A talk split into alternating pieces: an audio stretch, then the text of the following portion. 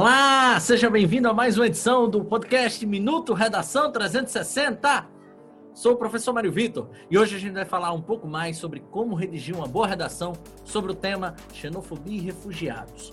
Especificamente, o segundo tema precisa ser focado de uma maneira muito vasta, uma amplitude muito maior, principalmente pelo acúmulo de informações que se tem sobre os refugiados e os elementos que estão intimamente ligados a essa questão do preconceito, né, a xenofobia. Pois bem, a gente começa dizendo um ponto considerado crucial. A Constituição brasileira determina que o estrangeiro, refugiado ou não, mas que esteja residindo ou simplesmente esteja passando algum momento aqui no nosso país e que sofre algum tipo de problema, algum tipo de situação, precisa ser tratado como um brasileiro. Claro, existem elementos que vão diferenciá-lo. Ele não vai poder concorrer à presidência, por exemplo, e afins. Mas todos os outros direitos, como acessar o SUS, ter direito, por exemplo, a acessar a, ao mercado de trabalho, ter direito a acessar a escola pública, né, a educação, entre outros quesitos, já está considerado lá na nossa Constituição.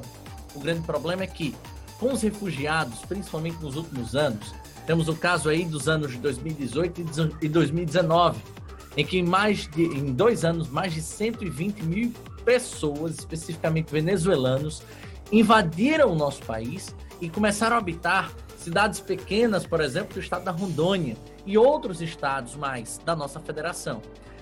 A grande situação foi a seguinte: o Brasil não conseguiu garantir tudo o que a Constituição predeterminava para esses refugiados, o que gerou um grande número destes miser é, como miseráveis morando nas ruas, tendo de trabalhar como é, pedindo esmolas, por exemplo, ou pior de tudo isso, sendo uh, vítimas do crime organizado, se tornando mais um, mais um dentro desse mundo, dentro dessa seara, desse espectro deste crime, deste mundo crime. Então, infelizmente, temos todas essas situações que estão atreladas justamente pela não garantia dos direitos pré-determinados na nossa Carta Magna. E isso tem de estar na sua redação. Tá bom? Amanhã a gente se vê novamente para mais um podcast Minuto Redação 360, ou aqui no YouTube, ou lá no Spotify. Valeu, galera. Um forte abraço.